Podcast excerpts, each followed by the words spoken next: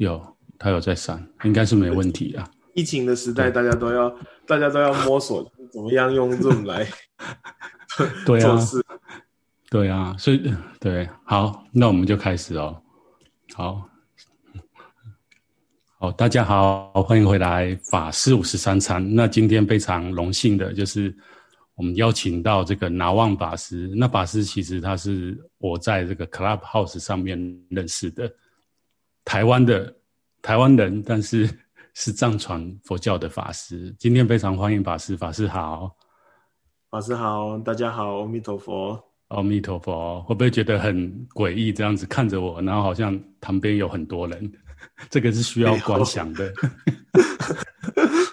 还好，啊、还好哈，对啊，法师应该蛮习惯跟那个大众宣讲佛法或者是上课的，有吗？应该还还蛮习惯的嘛，不会不适应啦，就是蛮蛮常在讲话的，嗯哼。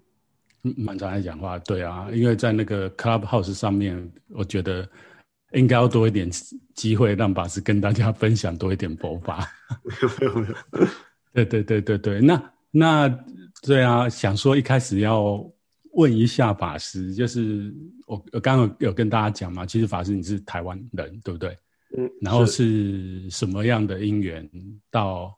印度去出家这样子，可以跟我们大概简单的介绍一下吗？因为一般来讲，在台湾应该是我们如果亲近佛教，是不教会亲近所谓的汉传啊，或者是哎南传应该很少啦。对啦，也还有藏传，但是因为你你出家是到印印度去嘛，哈，对不对？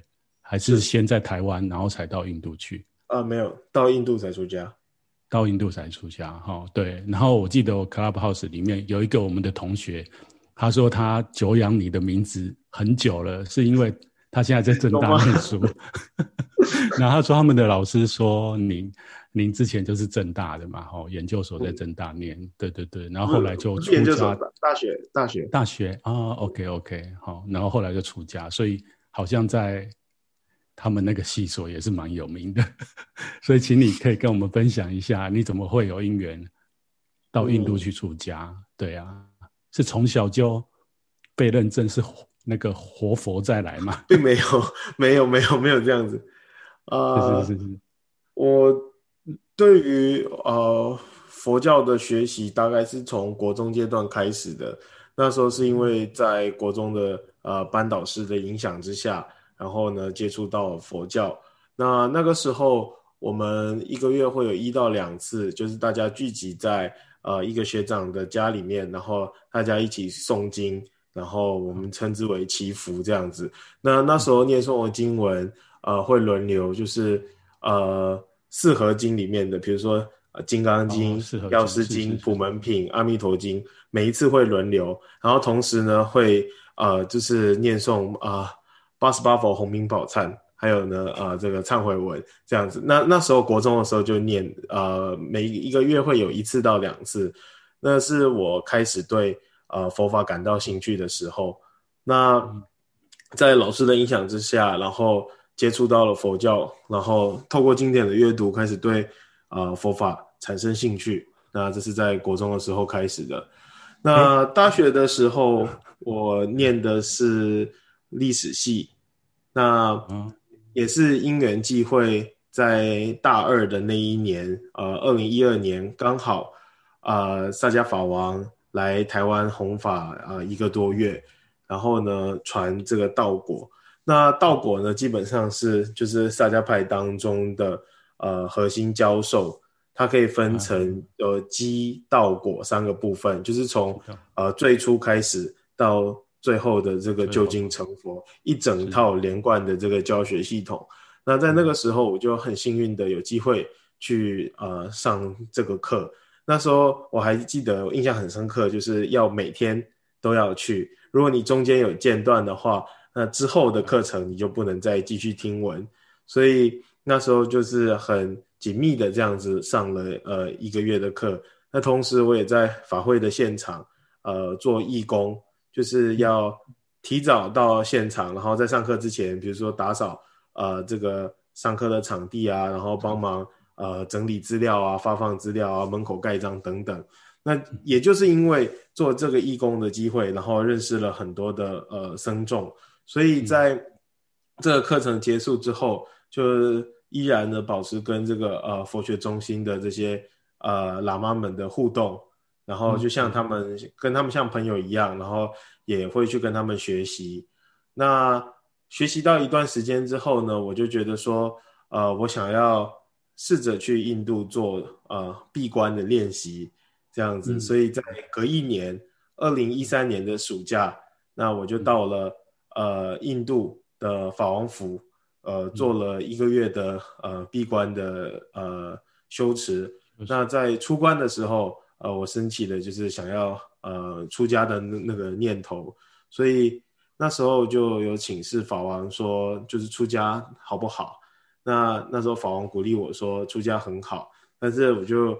也有跟他们说，因为我现在还是呃在大学念书的学生，所以我可不可以毕业之后再过来？那法王也告诉我说不用急，就是随时来都很欢迎这样子。那就是在那个时候决定了、嗯、呃想要出家的这样子的想法。所以在二零一四年，就是一毕业之后呢，然后就呃因为刚好不用当兵，然后我就到了印度、嗯、呃出家，故意不用当兵，然后。想办法不用当，这个要剪掉。好 好想办法不用当兵，然后 到到了印度去，呃，出家，那是这样子开始的。然后在印度开始，呃，就是接受呃这种萨迦呃僧教育的训练跟学习。嗯，是是是。哎，可以问一下您，就是说你。我这样会不会太自私？我们是不是要轻松一点？我这样好像太严谨了，对不对？没关系，没关系。这个是主持的没有那个主持好，没有，没有，没有，没有。那可以问一下你，像你要出家，那你家、嗯、家人都 OK 吗？因为刚刚听起来好像蛮顺的。还有就是，你怎么会在国中去参加这种佛教的诵经也好，还是读经？因为这个因缘真是蛮特别。一般那么小的孩子，应该对佛教、呃、是很国中的那个时候，是因为我我们的班导师。就是啊、呃，他是把我带进哇佛门的这个人，这样子。就是老师因为他自己的信仰，然后因为我们看到老师这样，老师就是会带着学生去呃参加诵经，但是那个不是一个寺院或者是僧团，就是大部那是以一个居士为主的团体，然后在那个学长家里诵经的成员基本上都是学校的老师跟学生，还有学生家长这样子，对。没想到，是因为那个因缘 接触到的，是是是，没想到台台湾居然有这样的学校，实在是太值得那个推广了。嗯，没有没有，不是整个学校的那种，就是等于说是，对，我知道，可能刚好因缘吧。然后教师们跟学生还有学生家长的呃这个自发呃活动这样子，对对。那是在那个呃机会下，就是接触到呃佛教，然后。那时候我记得国中的时候，每天念《金刚经》，我自己给自己的功课，我每天诵《金刚经》，然后我很喜欢那个就是经文里面的意思，然后包括、嗯、呃除了四合经之外，我们那时候也诵呃就是《法华经》，一次一品，啊、对，是，但是我自己就是每天诵一品，然后我大概就是呃一个月。左右，嗯，就可以把一部法一,一整部法华法华经轮完嘛。对，就是那时候读的时候就觉得不会觉得说它好像是一种距离很遥远的什么宗教经典或者是什么，你会觉得说它很像是一个故事。当你在念诵那个句子的过程，然后你好像可以看得到有什么画面，就是有一比如说啊、呃、多宝佛塔就这样子现起。然后那个打开，然后多宝佛在里面，那他请世尊一起进来，就是你会觉得说、嗯、这好像是一个很生动的的场景，然后同时句子里面的东西它又很有意义，就是在那个过程当中，嗯、然后兴起的就是我要呃学习佛法这样子的念头。嗯、哦，可是你那时候应该是只是接触跟诵经吗？应该还没有深入到法义，而且。台湾的教育环境，其实老实讲，就是我其实跟你一样啦，蛮小就跟佛教有因缘。不过后来就是因为我们都是要受义务教育嘛，包括说后来上大大学，其实都是忙于这个世间的课业。当然你自己还是会有时间啦，可是应该就是比较不可能像我们现在的身份，就是专职的修行人，或者是或者是去念一个佛学的。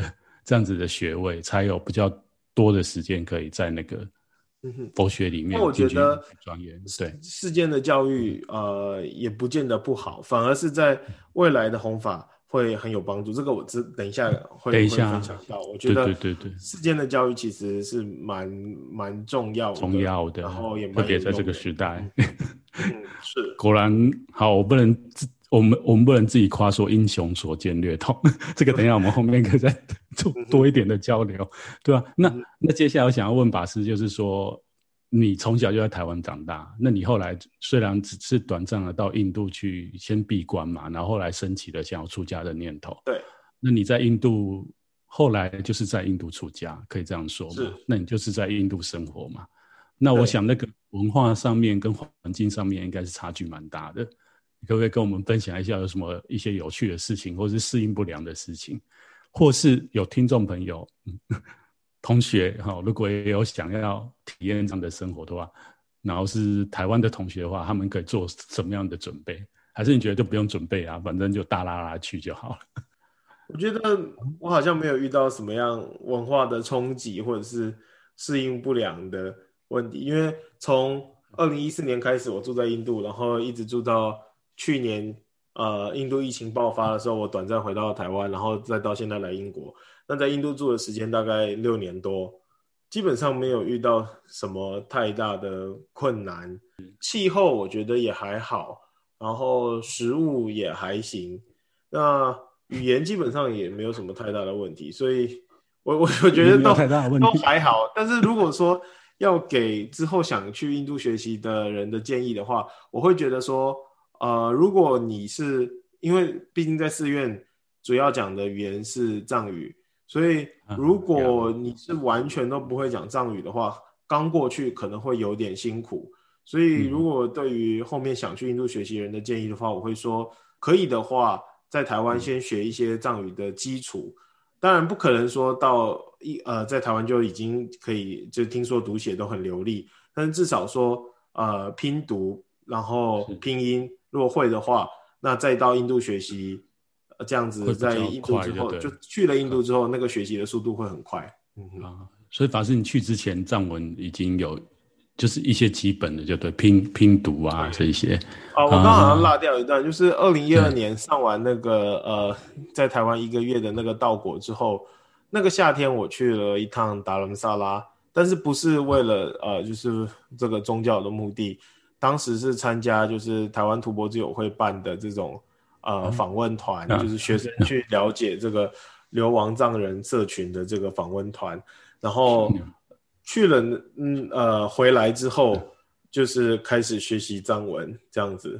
那哎，刚刚还没有聊到，就是你升级了想要出家的念头，然后后来到印度出家，那你家里都 OK？哦，因为蛮多。二零一四年去之前，我没有呃很明确的跟我的父母亲说，就是我要去出家，但是我想他们大概可以猜得到。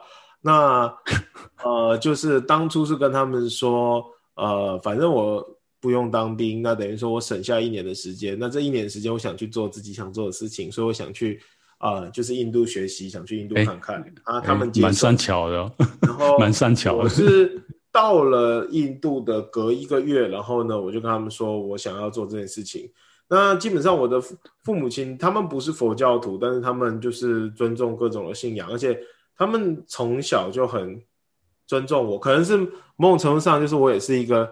蛮固执的小孩，就是基本上都是我说了算，我就是没有要商量的意思，我只是尽一个告知的义务。做任何决定的时候，就是国中是我自己挑的，高中我自己决定，大学是我自己选的，反正我基本上就是尽一个通知的义务，我没有要商量的意思。那他们大概也很了解，就是我的个性就是这样，基本上我说要的就是就是决定好了，然后他们就支持，他们觉得说反正。看到我就是做我喜欢做的事情，然后把自己照顾的好好的，那他们也觉得还 OK。那我可以问法师，你还有其他兄弟姐妹吗？在台湾？有，我有弟弟。哦，有弟弟哦、嗯，那可能父母亲不交吧。这个有一点也是，我觉得怎么讲？因为中文讲出家那个意象好像有点强烈，也就是说，你必须要真的是完全的舍离，然后你不能再跟家人有任何的联系，你就是一个完全独立的抛家弃子这样子。可是 说实话，就是藏文里面我好像找不到出家这种很直译的对应的词。也就是说，嗯、呃，我我就去问人家，我就问这些呃我的的其他的呃佛学院同学，或者说我说出家怎么讲，然后他们就会说、嗯、哦，炒花茄啊，或者什么之类的。那我说那个意思是做和尚啊，当和尚啊，嗯、没有出家，嗯、就是出跟这个家这两个词，藏文里面好像没有这种对应的概念。当然了，就是呃，你既然要去寺院做修行人、做和尚，那意思就是说你要有身体出离心，那是包含在里面。可是字面上并没有那样子的，就是说文字没有那么强烈。对，好像那另外就是文化的关系，就是呃，佛学院跟寺院都会放暑假，那有些。放暑假的时候，他们是会可以，就是可以回到家里去探望家人的。对，这这一点可能跟、哦、呃汉传有比较不一样。对，因为藏传或许等一下可以再跟法师聊。因为如果像南传的话，它是一个他们的文化，就是年年轻的男性都要出家嘛。对，那那出家他们也不是，可能他用的字也没有那么。就是像法师你刚刚讲那么强烈，因为每个人都要体验这样的生活，宗教生活只是这样。而且甚至在藏地有些比较大的寺院或佛学院，它并没有提供僧寮给出家众，所以你要到那边、哦、是呃佛学院念书，或是到那个寺院修行的话，你必须要自己搭建呃自己的疗房等等，还有搭建自己的疗房。对，我没有听错，有些甚至都是他在家的呃亲友来做供养的。啊有啊，藏地很多那种很大型的那种寺院是，甚至就是你自己要准备，它不是，它并没有提供疗房这样子。疗房给你哦，嗯、哇，那家里如果没有一块的话，还没办法。就是 他们好像是土地会提供给你，但是就是剩下的生活的开销。对对对，我是说那个开销啊，哈，就是你家里还是要有一些经济。对，所以我觉得这个可能也是就是文化上的关系，它并没有像。就是汉传佛教当中所讲的那种出家这样子很很强烈的这种呃意向意向，对，或者是说，因为在西藏社会这个出家现象太过普遍，所以基本上大家都也蛮习惯的。还有就是，就以前的呃藏族的文化，会努力去把家里最优秀、最聪明的那个孩子送到寺院出家，是，对。是是，但是现在现在已经转变了，现在大概。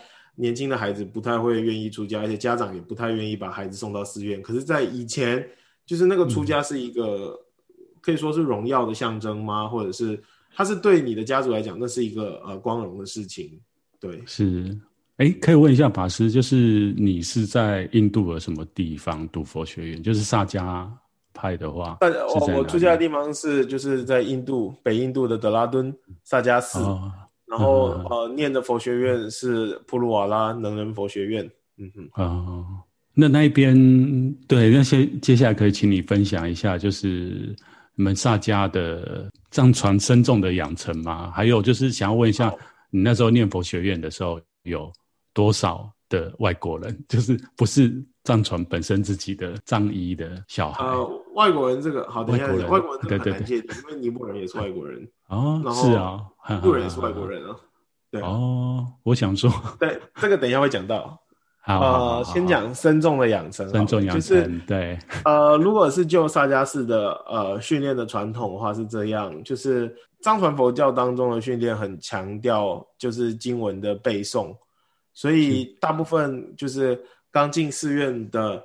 呃，小沙弥都会从呃背诵开始，从经文的这个背诵，法事仪轨的这个背诵，然后当背诵结束之后呢，会有一个呃普巴金刚仪轨的大考。那个大考是这样子，就是说你必须在我们呃年度最大的这个普巴金刚法会上呢担任维诺，所以你必须要领唱带领整个法会，可是必须要用背诵的方式带领，就是你是不能看。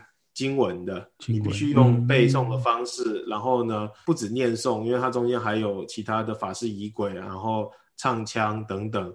那通过这个考试之后呢，就算是呃基本阶段的这个法式仪轨的训练完成。那这个基基本的法式仪轨完成之后呢，还会有一个比较进阶的呃仪轨的这个呃训练。当这些呃法式仪轨的训练都完成之后，那你就可以选择呢呃去佛学院就读。就是在寺院的训练是比较像是法式仪轨法式的这个部分，然后包括说呃画沙坛城啊、跳金刚舞啊。做多玛等等这些法式仪轨的部分是在寺院进行的这个训练。那寺院阶段结束之后呢，就进到佛学院。佛学院的部分就是哲学上的这个呃训练，就是呃经论的这个学习。那以萨迦的传统来讲的话，佛学院呢就是念八年的话，拿到的是这个呃卡丘巴的这个学位，然后再多练两年，就是十年的话呢，就是罗本就相当于硕士的这个。呃，学位这样子，那这是佛学院的这个规划，嗯、但是寺院的部分就是没有办法很准确的拿捏说几呃在多少年要完成，因为就是看每个人背诵的这个进度。那日常的生活，呃，如果是在萨迦寺的话，我们早上六点做早课，六点开始早课到七点结束，就正常情况下没有特殊法会的情况下。六点早课，七点结束，然后呢，八点开始上课，嗯，上到九点半，八点到九点半是背经的时间，这样子，嗯嗯、然后之后呢就有贡茶，就喝茶休息，然后十点开始，十点到十二点是那种，就是因为寺院的这些学生大部分都是年纪比较小的小喇嘛，所以呢，就是十点到十二点是会他们会上英文，然后数学，然后藏语。等等的这些基础科目，那下午也是。那背经的时间基本上是这样，就是早上的八点到九点半，八点到九点半，是是。然后傍晚的七点半到八点半这样子，啊，就是背经的时间是这段时间，其他是有一些自习，然后还有呢就是基础科目。那像我在的那个时候，就是基础科目那些我不用去上啊，所以就是我只要去早上和晚上的背经，那其他时间我可以做自己的学习。这样子啊，所以速度就比别人呃稍微快一点。那是不是要练完那个初阶，就是这个呃怎么讲法法式法仪的，将这你说的那个背经全部完成才能去念佛学院，还是它是可以那种并轨，就是一、啊、一边练一边。以前的规划是这样，就是你必须要那个呃法式仪轨的训练全部完成之后才去念佛学院，但是现在也有些人是直接进入这佛学院就读，就是跳过。哦，法式仪轨的这个部分，但是以传统训练来说，哦、是要法式仪轨的训练完成之后，然后呢才进入佛学院就读，这是一个比较理想的规划，是这样子。是是是。哦，那后来改变的原因是什么？你你会知道吗？是因为有一些外国后来改变的原因是因为就是还是时代的改变，呃、大家都比较想要走。出家的人越来越少，嗯、然后僧众不足，所以佛学院也会。呃，担心说就是进来的新生不够，所以佛学院开始会去招一些年纪比较小的这个小喇嘛，然后呢教他基础的藏语，等他基础的藏语这些说写读都没有问题之后呢，就直接投入经典的学习这样子。所以这是一个呃，因为僧众人数不足呃导致的一种现象。嗯哼，而且这个现象其实蛮普遍的，就是在。我想在各个教派基本上都会遇到这样子的挑战。哦，那可以问一下有没有人就是不想念书，只想就是把法式仪轨背好，然后可以？因为我不知道藏传佛教是怎么样，因为像汉传佛教讲实在，我们好像有这样的传统。以前听老和尚讲嘛，就是讲说你只要会唱，哎，忘记唱什么了，反正你你就可以从北京吃到南京。就是有这样子的一个传统，就是你不一定要懂很多东西。那你也知道汉传佛教曾经有一段时间，就是有一点就是专门就是为死人服务的宗教。所以当时的在状况很不好的时候，其实是出家人，你只要会敲敲打打、唱唱唱诵，你就可以有一口饭吃啊，或者是过你的出家生活。那藏传佛教听起来好像我不不叫晓不不晓得是不是也有这样的状况，还是？基本上是不会让这种事情发生，呃、也有。也有也有也不少，嗯、就是有些人就是觉得说，哦，学完呃法师仪轨就不想要再继续念佛学院的话，那他也不一定需要到佛学院就读。那像那种完成法师仪轨毕业之后，然后没有念佛学院的话，那就会开始承担就是寺院的一些呃执事工作，比如说当呃这个总务啊，或者是说办公室啊，或者是说当就是啊、呃、这个经文背诵经文的老师啊等等，就是呃寺院会指派其他的职务给他们这样子。嗯、哦，所以还是有这样子的。对，路就对了，有有一群这样，也可以选择，就是呃进入呃闭关，就是说基本上还算蛮弹性的，就是呃当你的职务做到一个段落的时候，然后想要去闭关的话，那也可以就是进入这个闭关中心，然后开始认真在自己的修持，这样也是可以的。嗯哼，哦、所以呃蛮尊重个人的发展，没有。好像很强迫说一定要怎么样的，走什么样子的路是？哎，那可以问法师要闭关，一般来讲是怎么样子？因为像汉传这边好像蛮多，其实蛮多出家人，包括我啦，自己以前都有这个想法或迷思，就觉得说出家好像能闭关，或者是闭关后出来的都是蛮有成就的。那我听你才讲这样，我才知道他原来藏传还有这样子一个学习的路也好，或者是说这样的传统，就是有人他想要去闭关，那他可能四方也也有这样子的方式可以让这个僧众去闭关。那一般你们藏传闭关会可以很久吗？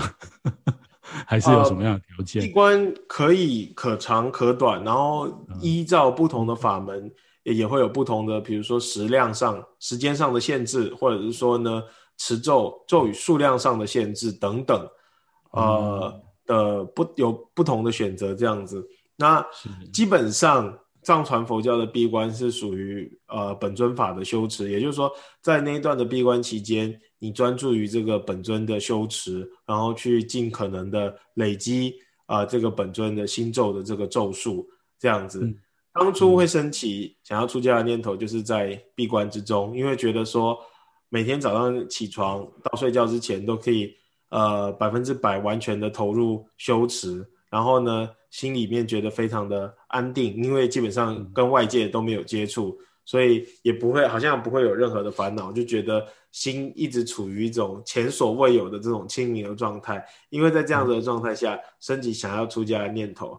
然后出家之后发现，所以我原本期待的出家生活应该是每天就这样子，太阳看着太阳升起，看着太阳落下，然后呢专注在自己的修持。但是呢，真正出家之后好像没有那么轻松，因为呢 开始承担了很多职务之后，并没有这样。不过呃，我还蛮还算蛮幸运的，即使承担了很多职务，但是呃还是在呃每年都有机会呃空出一段时间来，然后做。呃，闭关的休职，所以也蛮好的。就是自己的学习必须要靠自己来呃维持这个学习的这个呃怎么讲动能，但是该承担的职务，然后该去上的课还是要上，但是修实修的这个部分必须要靠自己去维持，就是端看个人怎么拿捏这样子。对对对，哎，我蛮好奇法师，就是说。像你们闭关的话，如果身心上面碰到一些反应的话，会有所谓的您的老师，或者是说，呃，其他人可以帮你处理吗？还是闭关就是很单纯，就是一个空间你自己用功？那那些状况是要等出来以后才能再去找老师？呃，闭关的时候基本上会有护关的人，所以如果当你遇到一些状况没有办法处理的时候，你可以呃，就是跟护关的人，护关的人可能是。你的老师，或者是说护关的人，就是你的朋友，嗯、但是遇到问题的时候，他可以帮你去传达给你的老师或什么，那他们会会给相对应的指示，这样子。是，是，是，是。然后闭关就是可以是个人的，嗯、就是在一个单独的空间，但也有现在比较多的是那种集体式的闭关，就是它是一个闭关中心，那可能呃就是闭关中心里面有二三十个房间，那这二三十个人都是。在做闭关修持的人，那只是说，就是在可能呃用早餐、午餐、晚餐的时间，可以有一些见到面就对了，对大家跑出来，彼此的互相的，就是修行上的一些交流跟讨论这样子。嗯，那这是集体、嗯、呃闭关的这个形式，现在也算是蛮普遍的。但是我之前进行的基本上都是、啊、就是属于单独的，对啊。那你你进行单独的那个闭关修行的时候，听起来好像都蛮顺的，就是没有什么障碍。因为像汉传这边啊，我之前在佛我们在念佛学院的时候，就有我们的老师跟我们讲说，他那时候刚出家，其实也很想要去闭关，但是那时候他师傅就是也蛮慈悲的啦，就说 OK 啊，你可以找到有护持你的身，哎。居士，那你就去闭关没有关系。好，师傅让你假，给你一年两年，还是你要闭三年都没关系。后来他就开始在台湾到处找这个有居士要护持僧众闭关的地方。那法师，我不晓得你知不知道，台湾其实有有一些地方是算是汉传僧人吧，或是台湾这边僧众要闭关会去的地方，像是那个南投啊。哦，普里其实有蛮多那种居士护持的一个、嗯、一个房子房子啊，让他闭关。那他后来就是找到北海岸那一边。不过那个居士就跟把那个把我们的老师讲说：“哎，这位法师，请问你出家多久啊？”他就说：“哦，我才刚剃度受大戒没多久，这样子。”那他就说：“那你你的这个学佛有很久嘛？那你你是闭关用什么方法？”然后那个居士是跟法师讲说：“法师，你的有这个心很好，不过。”闭关呢，他之前护持过几位出家众，要不是闭到一半，那个僧众就落跑哦，嗯、他的行李就打包 就回去了，不然就是后来都有出一些身心的状况。嗯、所以在汉传佛教这边闭关，好像一直以来，包括我自己的认知，就是说你自己要要么就是你修行已经有一定的基础，或者是。啊、呃，已经蛮扎实的，或者是汉传，我们其实蛮注重这个忏悔法门。你可能在忏悔法门上面已经用功了一阵子，包括持咒也好，哦念佛也好，然后你再去做闭关的修行，会比较安全。那我刚刚听法师你这样讲，好像你还没出家之前就是去做这样的修行，你那时候都没有什么样的障碍吗？我蛮好奇的。基本上没有遇到什么太大的障碍，但是呃，就如同您说的，就是一样，在藏传的呃这个实修的路径当中，累积资粮是一个很重要的环节，所以在实际进行闭关之前，也会被要求说应该多做一些累积资粮的修持，比如说四加行等等，嗯哼，那其中就包含了这个呃忏悔的部分。嗯哼啊啊，那那你你你现在是每年也都会排时间去做这样的？如果时间许可上的话，我给自己的呃期待是说，至少每年要做一次的呃闭关这样子。但是今年念书比较难，对，不知道。但是去年我刚好回台湾的时候，利用了隔离的时间两个礼拜，然后自己在家。上两个礼拜的时间，啊、所以去年回台湾时间，我也用了一个时间，一个月的时间，就是做呃闭关的修持这样子，听起来很不错。就是时间上要自己拿捏这样，就像对呃，从二零一四年到去年之间，就是在印度，虽然还有跟跟着法王他们就是出访出国，事实上也算蛮忙碌的，但是中间还是会抓到一些时间，呃，可以。进行就为期一个月到三个月不等的呃闭关这样子哦，哇，一到三个月那蛮多的，三个月听起来是蛮多的，一个月应该是还好啊。对啊，嗯、所以这个是你个人有这样子的一个规划，还是说，哎，你们萨迦派基本上大家都会有这样子的一个共识，呃、也是不一定嘛。哈，有的僧众他可能也不想要去闭关，就是。端看个人呢、欸，个人呢，不会有人逼你说，你一定要做闭关，你一定要怎么样？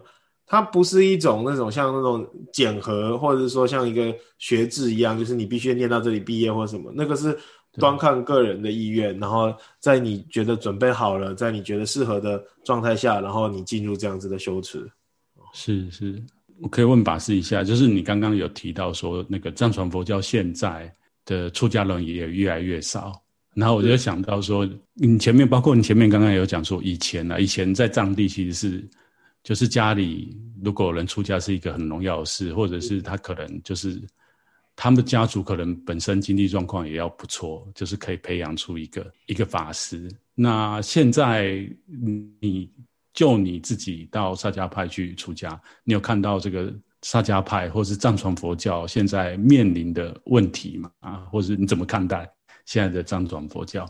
因为藏传佛教已经等于说离开藏地了嘛，就是然后到世界都，嗯、我是觉得他已经推广到全世界去了。可是出家这一块，基本上在西方，我觉得他们出家的概念可能又跟东方比起来又薄弱很多。然后还有我们看到许多西方的这个有一些流行书哦，都是曾经出家过，然后后来不能说还俗啊，反正他就不是再是出家人的身份，但是他都是还是用佛教观念在分享，我觉得也很不错。不过。以我们的传统来讲，还是说以佛教立场来来说，出家众越来越少，这个好像是一个蛮大的问题。那我不晓得说，你看到藏传佛教是不是也是碰到类似的问题？对，就我的观察来讲的话，确实是有这个现象，但可能也不是只有在藏传佛教之中，就是佛教真的会就是面临说，呃，僧众越来越少的这种问题，但是就说。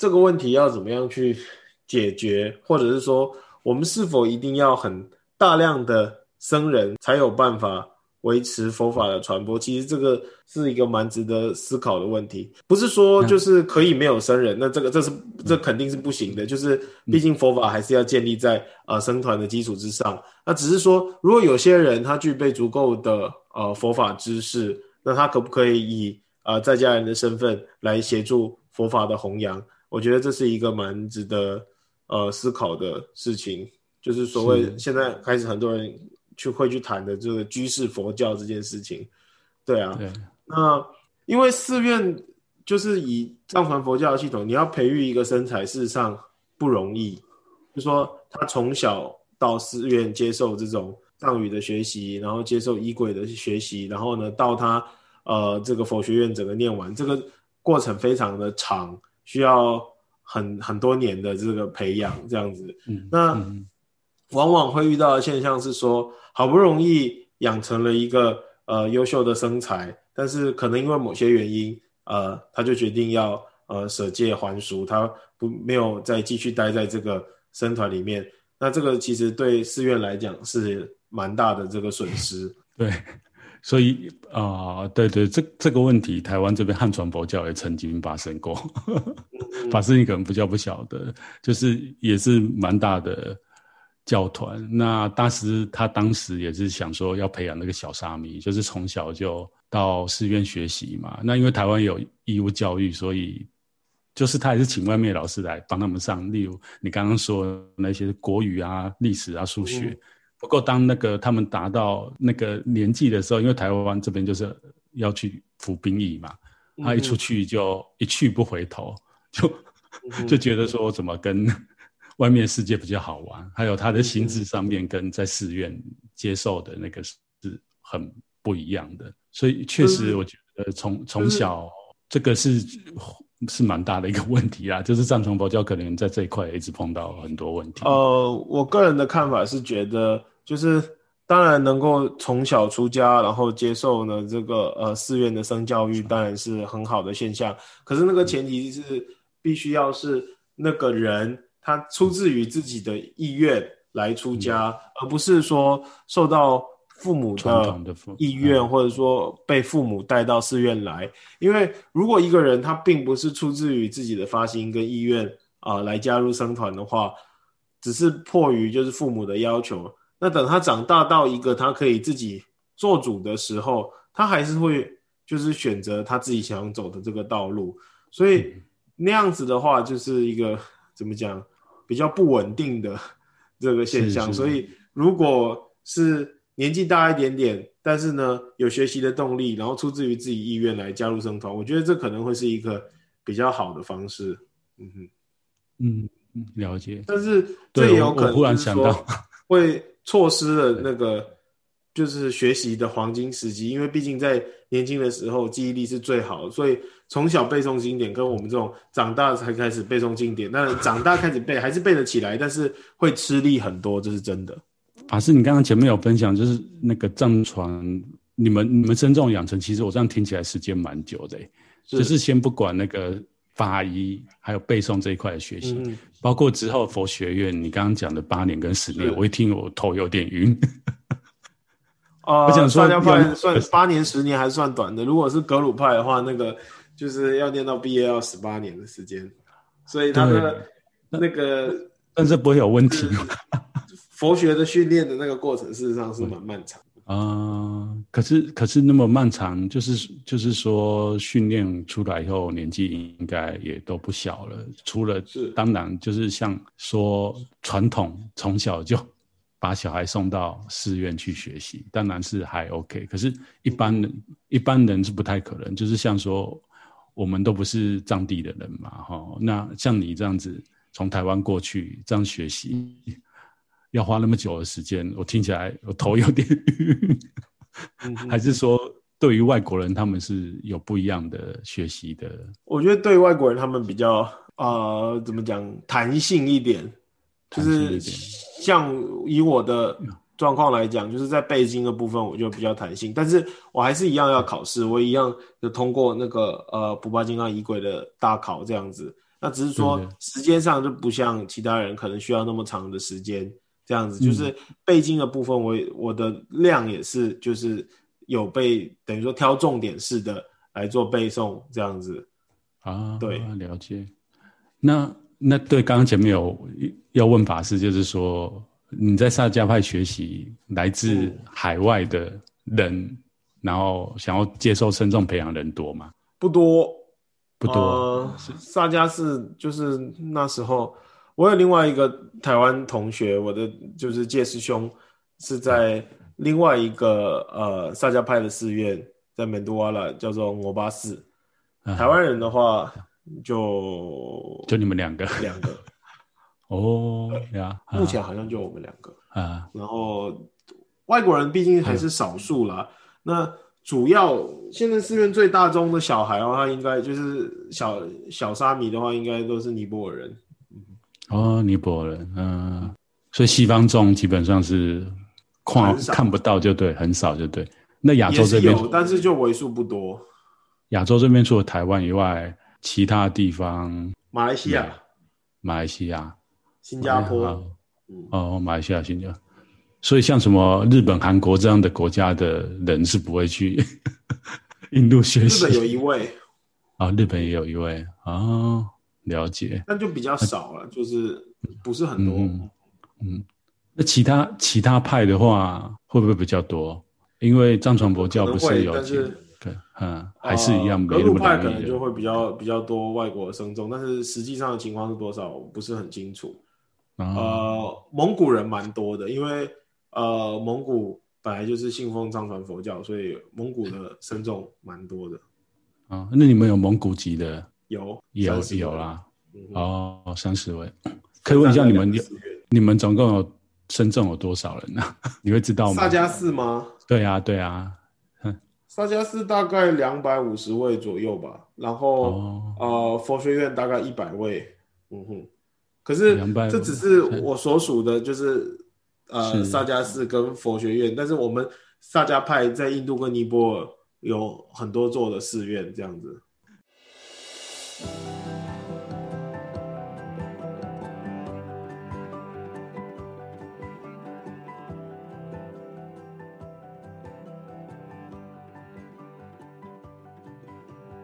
后来法师，你跟你现在在英国念书吗？那你怎么有因缘到英国念书？你是争跟跟法王争取的，是不是？啊、呃，还是、就是、还是说他们也要培养深重去去拿这个世间的学历？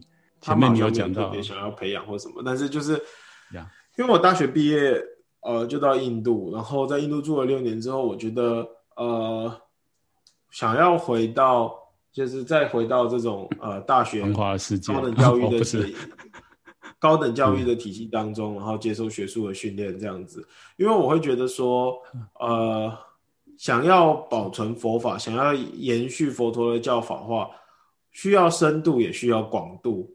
也就是说，嗯、呃，我们需要向群众、向大众介绍佛法的同时，我们针对佛理的部分也要做深入的研究，这样子，呃，佛法的延续才有办法呃继续流传。所以我会觉得说，如果在未来有机会能够，比如说在呃某个佛寺，或者是说呃佛教的中心，然后能够教育呃信众，这其实是一个呃很好的方式。但是同时，如果有机会能够进到大学，然后能够引导年轻的学子，就是学习佛法也好，或是做研究也好，那这样也是一个很好的方式。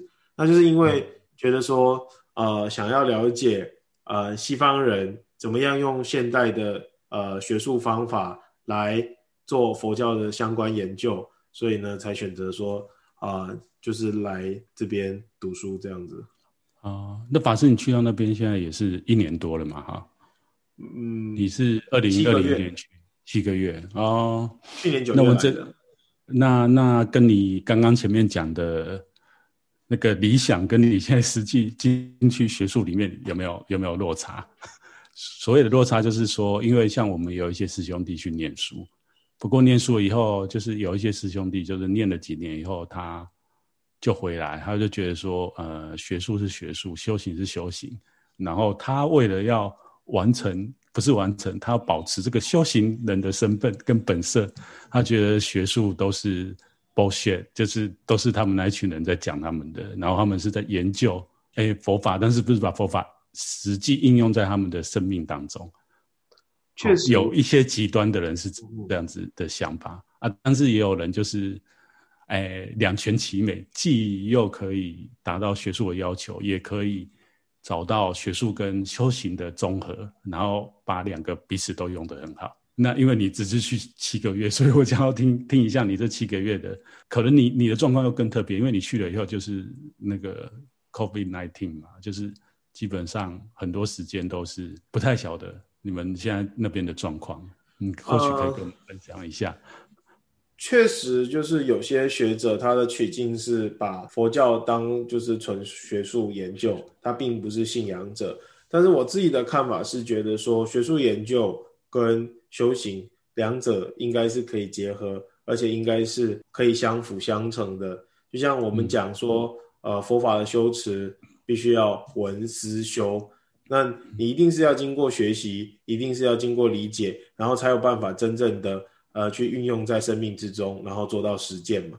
所以我觉得，嗯、呃，学术跟修行也不必然是那么呃相反的呃两个项目，它是可以结合的。那目前因为就是呃新冠肺炎的关系，所以英国从我来到这边开始就还没有真正的坐在教室里面上课，我们都是透过 Zoom 的方式，就是做远距教学，但是。同学们，我觉得同学们就是很蛮啊蛮认真的，就是比我预期的还要认真，就是真的是会来念这个科目的西方人，真的就是他要么是有浓厚的兴趣，或者是他真的就是有他想要了解、想要做的这个题目，不然应该不会来念就是这种科系，念佛教研究这样子。所以我觉得同学们的品质还真的蛮不错的。嗯哼，哦。对，而且可以问一下法，各种取向，就像比如说我对原始佛教这一块，就或者是说对日本的密教，这是我未曾接触过，然后也不是很了解的，但是就是透过来这边的学习，就可以呃看到一些以前比较没有触及到的面相，然后我觉得这个对我来讲啊蛮有帮助的。嗯哼，啊，了解。那就是如果是做寺院的传统，可能就是只了解。藏传佛教，而且是了解藏传佛教的萨迦派的修行途径跟理论。但是来到这里的时候，你会同时看到说，哎，我们是这样做的。但是在南传的系统里面，哎，他们是这样做的。然后有哪些类似的部分，有哪些不同的部分？那我觉得这样其实蛮有意思的。嗯哼，是。哎，法师，我问一下，你们像藏传佛教，你们不会跟其他的派有互动吗？你那时候在印度的时候比较少。比较少，但是有时候也是会有那种，就是呃，不同教派一起举办的法会嘛，研讨会，研讨，嗯，嗯对啊，藏传佛教的传统不是辩经吗？我一直在想，应该不同不同派也可以聚在一起辩经。对，或者是说，像以萨迦派来讲，不同佛学院也会就是每年。呃，聚集在一起一段时间内聚集在一起，然后不同佛学院之间呢进行这个啊辩经，针对那个量论的部分，就是英明的部分来做辩论，就是是你们的传统。对我，我我要开始不设限了，就是佛学院在一起，不是除了辩经以外，应该是例如要比个篮球啊，或者是跑步之类的。没有，我我也觉得可以，可以往这个方向发展。我不知道他们有没有这样做，但是最后一天就是那个整个两个礼拜的辩论结束之后，会有一些就是比较。轻松一点的活动，还是素烤啊？来个一个什么样的那个素食？哦，你们可能没有 没有吃素，我不晓得。呃、就是大家轻松一点，这样子。寺院里面都是素食。嗯，你们现在已经改成素食了。对，我想说藏传佛教是不是？已经十几年了，就是寺院，因为以前在藏地是因为蔬菜取得不易，然后现在在印度的话，就是蔬菜取得还蛮方便的，所以基本上。寺院跟佛学院里面提供的是就是纯素食这样子，嗯哼，是，哎，那我要问法师一下，又又拉到前面去哈，没关系，我们就跳来跳去的。就是说，你刚刚有讲到说这个佛教的传承，当然可能现在出家人越来越少，然后未来、嗯、或者是大家我们也在讨论居士佛教这样一个话题。那据我所知，我当时以为说你到印度是跟萨迦法王出家，不过你跟我说萨迦法王他不是。神宗，他是在家，对，他是在家人。啊、哦，对啊，那我就想到，西藏的 上师有分在家跟出家，可是就是他是上师，他一样可以传，他可以给予教授，他一样可以呃给予灌顶、传法等等，但是呢，戒律的部分是必须要是呃出家出家。众才能够进行的。所以，我们领受戒律是从就是呃萨迦的呃支派，呃我巴派的做主鹿顶堪千人不切的座前的领受的这个戒律，就是老人不切现在已经九十岁了，然后我们很幸运的可以在啊、呃、这样子具德的呃上师座前，然后接受戒律这样子。啊，对啊，所以你诶藏传的传统也已经有像萨迦法王这样子，他们本来就是在家。种，然后可以教授佛法这样子的一个传统。对，因为萨迦法王的这个家族是一个比较特别的这个家族，嗯、然后呃，就是这是一个西藏的古老家族，然后在这个家族当中呢，出了很多的大上师，而且这些上师的转世会转世回他自己家族的这个血脉当中，因此为了保持这个血脉的延续，就是萨迦法王是就是一个血脉传承。他并不是寻找转世的那种制度，就是他是由啊、呃、这个长子继承啊、呃、这个法脉这样子的。哇，第一次听到这个，听起来有点像那个日本 的某个宗派。哦，是吗？对啊，对对。主要的四大教派来讲的话，基本上都是以出家众担任，就是。这个法座持有者，但是萨迦派的萨迦法王呢，是是在家人，那他有他的啊、呃、这个呃历史背景，历史背景啊、呃，对，听起来蛮特别。虽然他不是他不是那个转世的，就对，萨迦派主要是家族，对，他是家族就对，是啊、哦，哇，那真的蛮特别。但是你们有讲吗？没有，台湾台我 台湾台湾这边的同学应该对萨迦派了解。除非有到萨迦的佛学中心去学习，不然应该都不是很清楚。啊，不然就是要研究藏传佛教的一些同学。嗯、我在想，对啊，因为我也我也不晓得是这样，因为一般我们这边可能就是比较知道格鲁派或那个是大宝法王跟那个达赖喇嘛那一边嘛。是，对啊，那他们都都好像有转世论，对，转世的这样一个系统。对啊，害我没办法跟你那个聊敏感的话题。没有没有，要不设限一下，对，就是针对那个中国要取消那个转世制这一件事情。可是萨萨迦萨迦法王这样子，哎，对他当时也是离开离开了他的家乡嘛。萨迦派就是血脉继承，所以对不不太会有这种转世的问题牵扯进来。对啊，哦、可是可是血脉继承也有家族如果被。一些恶王，他如果要消灭他的话，有可能这个家族就会不见。嗯、假设啦，假如啦，就是以前以前是这样，就是到我们现在第四十一任萨迦法王，呃，目前为止都是终身职，也就是说，当他继承法王之后，他就是一辈子啊、呃、承担法王的这个责任这样子。但是现在萨迦有两个王公，然后从二零一五年颁布的这个新制开始是轮流执掌，也就是说，现在的法王是第四十二任萨迦法王，也就是我的上师啊、呃，大宝金刚仁波切，他担任三年之后呢，他会呢呃传给就是下一位担任三年，那如果符合资格的人三年都已经轮完之后呢，又再轮回来，所以变成是。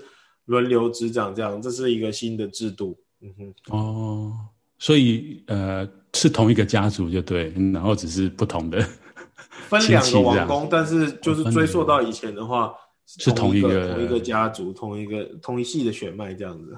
我忽然刚刚想到，就是说你现在到这个英国去念书，念书虽然你你都是在这个 路上面上，对，电脑前面上课。你自己还是每天还是有修行的功课嘛？时间嘛？对啊，对啊，对啊，还是会安排就对了，不会说完全都是在学术上面每天每夜不会不会。看书跟写报告，不会，我还是一样的维持就是每日的定课，然后包括说佛学会的活动什么的，因为我人在这边的关系，所以就是也是用网络进行啊，就是啊呃，所以现在科技很方便啊，佛佛学会的共修就变成线上共修啊。然后线上讨论、线上读书会啊，这样子。嗯，那那就是说你，嗯，现在学术的这个训练呀，或是读了一些资料的这过程当中，会不会挑战你过去在萨迦佛学院学习的一些东西、知识也好，或者是一些认知跟看法、价值观？目前没有，现在还没有遇到，没有，目前没有。可以可以问一下，我觉得。我在印度的经验跟他们分享，跟我学习的内容跟他们分享，反而是他们觉得说这个对他们的研究还算是蛮有帮助。这样子，就是一个互相交流的过程。嗯、就像老师也会很好奇我在印度是怎么样的学习方式，然后或者是说他们会认为说我写的报告就是引用了很多这个他们所谓的一手一手资料、一手史料，也就是经典跟论点的这个原文这样子。对啊。了解，那问一下法师，你是念那个佛教研究？是亚非学院嘛？对不对？对对对，伦敦大学现在的学校，伦敦亚非学院啊啊，了解了解。所以所以你做你的研究题目是跟经典比较有关系的，还是你是研究哪哪一块？因为其实佛教真的要研究的蛮多，嗯、包括说你你说你以前大学是念那个历史的嘛？历史学，对，对啊，对啊。呃、佛教历史，我的硕士论文现在的题目是要研究，呃，第三十一任萨迦法王针对萨迦祖师在西藏的那个萨迦祖师萨迦拉康纤默制定的这个寺院清规，这是我硕士论文要写的题目。然后如果要做博士研究的话，现在还在构想中。有几个草案，但是还没有完全定好。但是硕士论文是写就是，呃，寺院的呃清规这一块，清规对寺院的规则，就是说从呃佛陀制定戒律之后，然后到十七世纪之间那么漫长，然后可能有些戒律的规则不足以去维持整个寺院作为一个那么大的团体，它能够顺利的运行。因此，就是第三十一任萨加法王萨谦公告我就定了一些呃规则，针对寺院定的这种内规，然后来维持僧团的运作。然后我觉得这个蛮有趣的，所以啊、呃，硕士的话会做这个题目。哦，那你你这个题目是当时要去念书之前就觉得蛮有趣的，还是你实际投入？念书之前原本想了另外一个题目，但是后来好像有别人写掉了，所以我来这边之后换了一个题目。别人写掉。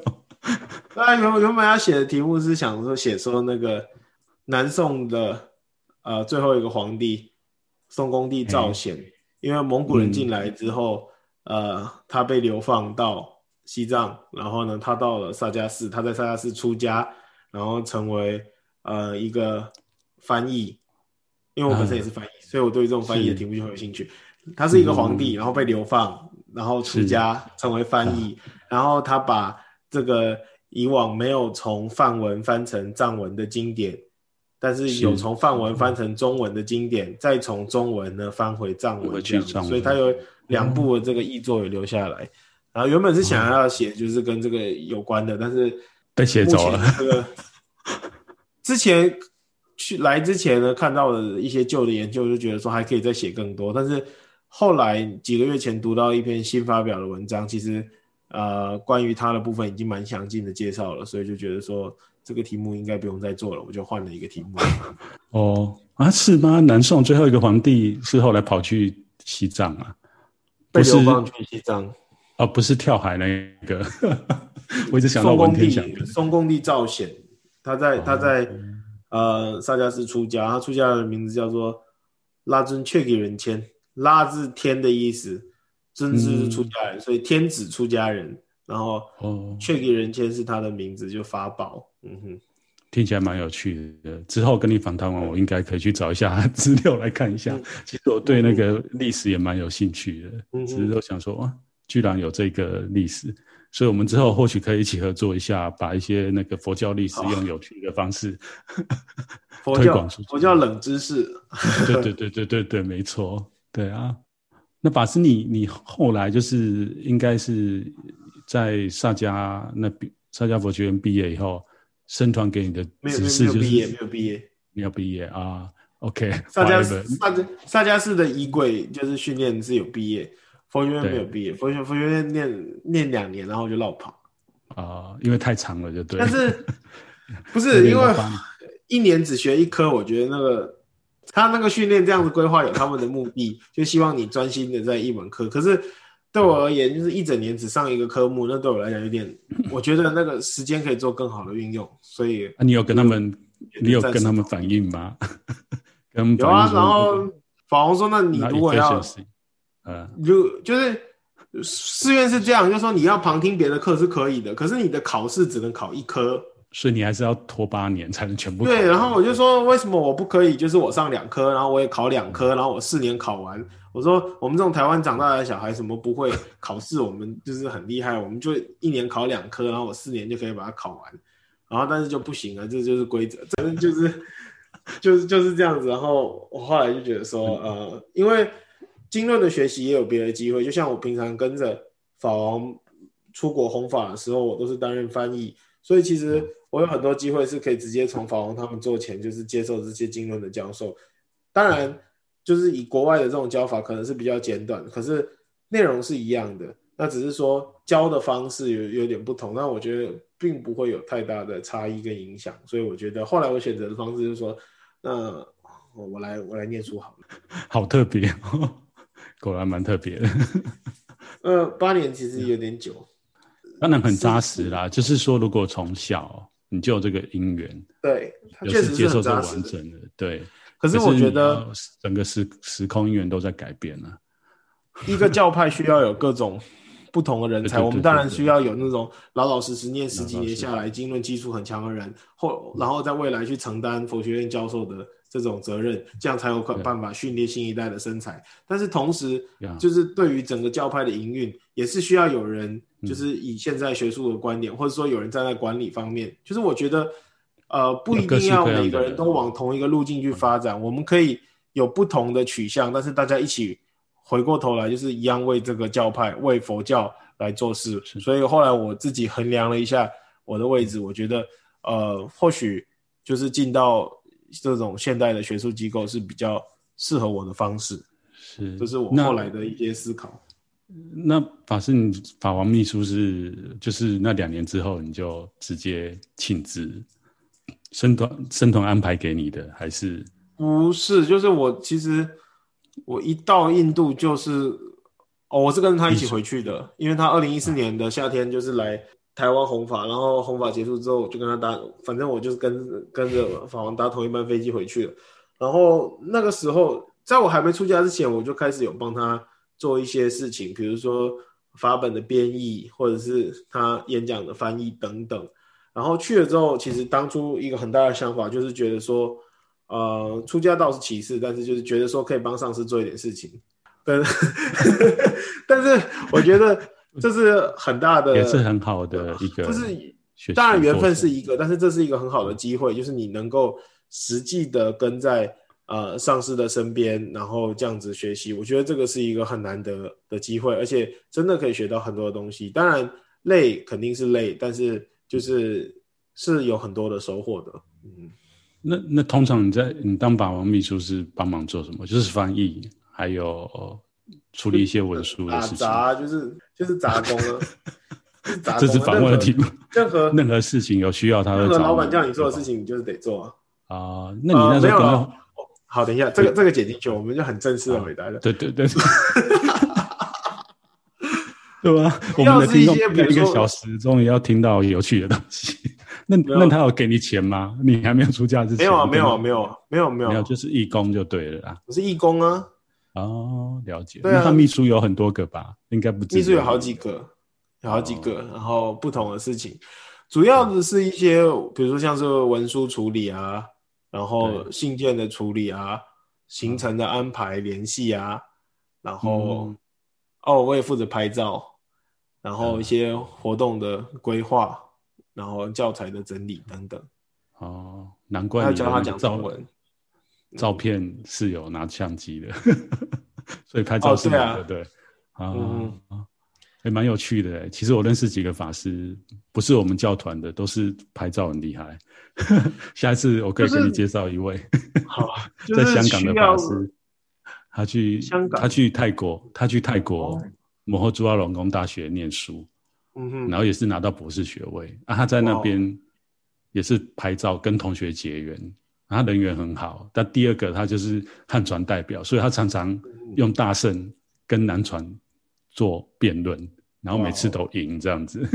在，但是那些法师，对对对，但是那些法师很喜欢他，就是要很多功啊，就是在一个人比较不够的状态下，就是一个人要要要要斜杠斜杠法师，我们需要就是会会多一点东西，就是这个这个你要会拍照，你要会设计，然后你有时候需要剪辑影片，对，上字幕等等。嗯嗯嗯，哦，那法师你应该。去当 YouTuber 啊！我我嗯，对，不能来跟我抢。我没有，我没有要当 YouTuber，但是就是就是回应到我前面讲过的，我就觉得说世间法的学习其实是很有帮助的。可能也就是因为我没有从小出家，因为我经历过呃那一段就是世俗的教育，所以呢，在我加入僧团的时候，我可以一进去就成为即战力，就可以为这个僧团有所贡献。这样子，嗯，了解了解，听起来蛮有趣的。嗯，其实你们的秘书应该比我们秘书做的事情还多。但是我那时候当那种秘书应该都都一样吧，就是就是各种杂工，就是什么都要做。对对对，差不多差不多。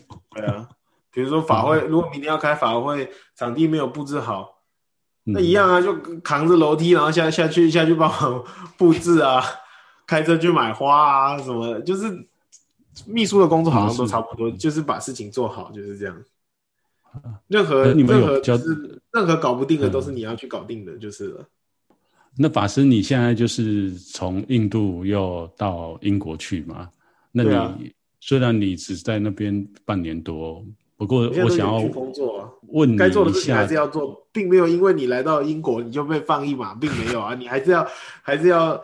该该你做的事情就是还还是得做，只是说因为现在网络很方便，嗯、所以可以可以透过网络。很多都够，这个还是剪掉好了。不会啊，我们这个也是透过网络达成的那个访问内容。哦，对啊。那法师，我想问你一下，你对于海外弘法的看法跟想法？好，因为我们一直都是在亚洲区嘛。这个、对，那我想你。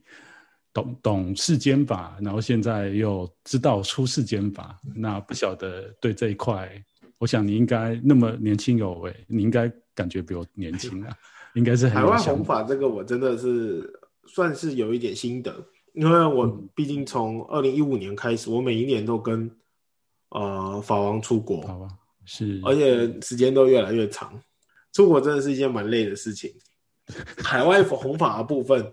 就我的观察，我发现，当然可能这只是我看到的面相，不过我可以针对这个部分做一点分享，就是说我发现，呃，东方的弟子跟西方的弟子有一个差异还蛮微妙的，也就是说，东方人对于供养僧众、对于布施这件事情，就完全没有话讲，非常的大方，他们喜欢护持僧宝，他们喜欢赞助呃这个寺院、赞助僧团，这点话没话讲。可是，在自己的修学上，好像没有西方人来的那么认真。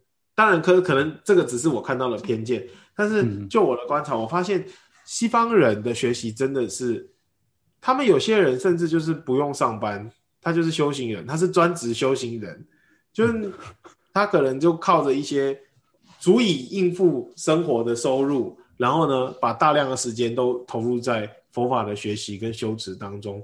所以我看过很多的西方人是那种，就是经常的。飞到就跟着跟着我们跑，在各国这样子，然后接受这些教授，然后呃，当我们离开的时候，他就进入他自己的学习，然后进入他自己的闭关等等。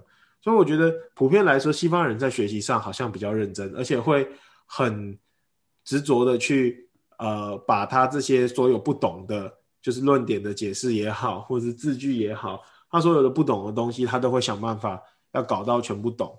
可是，嗯。就这一点而言，东方人好像就比较含糊，差不觉得差不多。这个有一点点不懂，好像也没有什么大碍，就暂时先放着。但是西方人就真的会不懂，他一定要问到懂。嗯哼。所以你觉得在海外弘法，基本上要有足够的实力可以回答他们，或者是也有很多上巧方便可以让他们听得懂吗？嗯、因为毕竟文字。不一样，然后文化不一样。我其实是想要跟法师，就是就你刚刚那一点，可以做一点讨论啊。哦、就是说，像佛教传来中国，我们经过那个易经的时间，其实是经过四五个世纪，从一世纪一直翻到六世纪、七世纪，后来到唐朝，才是整个比较全面或者是很清楚。但是你看那时候，那个玄奘大师还是觉得经典很多矛盾，他还是要去印度求法。嗯那当然，现在的这个时时代跟时空，我们有很多科技也好，或者是现在要出来的 AI 啊，哦，这个区块链啊，可以让很多东西可以加快它的速度。不过，我觉得就是西方文化的基底，毕竟还是跟东方有有蛮大的差距。那关于这一块，就是你刚刚说西方人他想要在法上面可能要问得很清楚，可是会不会碰到就是他们？问的东西，我们其实是很难用文字跟他们形容，所以也就造就他们要跟着法王，或是跟着跟着出家人到不同的地方去体验出家生活也好，或是修行生活。呃，确实就是语言当然是一个门槛，所以呃，有些时候人家问我说，觉得我就是适不适合学藏文，或者是我到底要不要学藏文的时候，呃，我都会跟人家给的建议是说，如果你觉得你的重点是在学佛的话，那学佛才是重点。藏文不见得是一个你必须要学习的部分，因为事实上有很多翻译的经典，或者是说翻译的书籍，你都可以用你的母语去获得。可是如果你真的想要深入做研究的话，那你必须要掌握这个语言，因为基本上这就是一个门槛。就好比说。一个人要做法国史研究，他一定要会法文；一个人要做英国史研究，他一定要会英文嘛。如果他他说我不会英文，但是我做英国史研究，那你会觉得说，哎，这好像哪里怪怪的。那同样，就如果你想要呃深入就是藏传佛教的法义的话，那最直接的还是说你必须要有那个能力去理解呃藏文跟藏语，对啊。嗯。但是如果就是要把时间花在就是单纯。以佛法为重点上面的话，语言我觉得不必学习，好像也不会有什么太大的影响。毕竟现在翻译很多，或者是说现在很多的上司其实都会讲英文，会讲中文。对啊，嗯，只是说你如果可以了解原文的话，那你可以怎么讲，就不用假手他人，你可以自己去对啊知道那个的的意思嘛。的意思。对，然后西方人的那个词汇是真的，比如说，你会不会觉得比较简单？比如说我们讲心，嗯、我们会觉得说 mind，我们的心会是在这里，嗯、但是你的你的如果翻成 mind 的话，那个对对那个西方人讲，他的 mind 是在这里，嗯，他的 mind 是在这里，不是不是不是在这里，嗯、这就是一个蛮有趣的差异。嗯哼，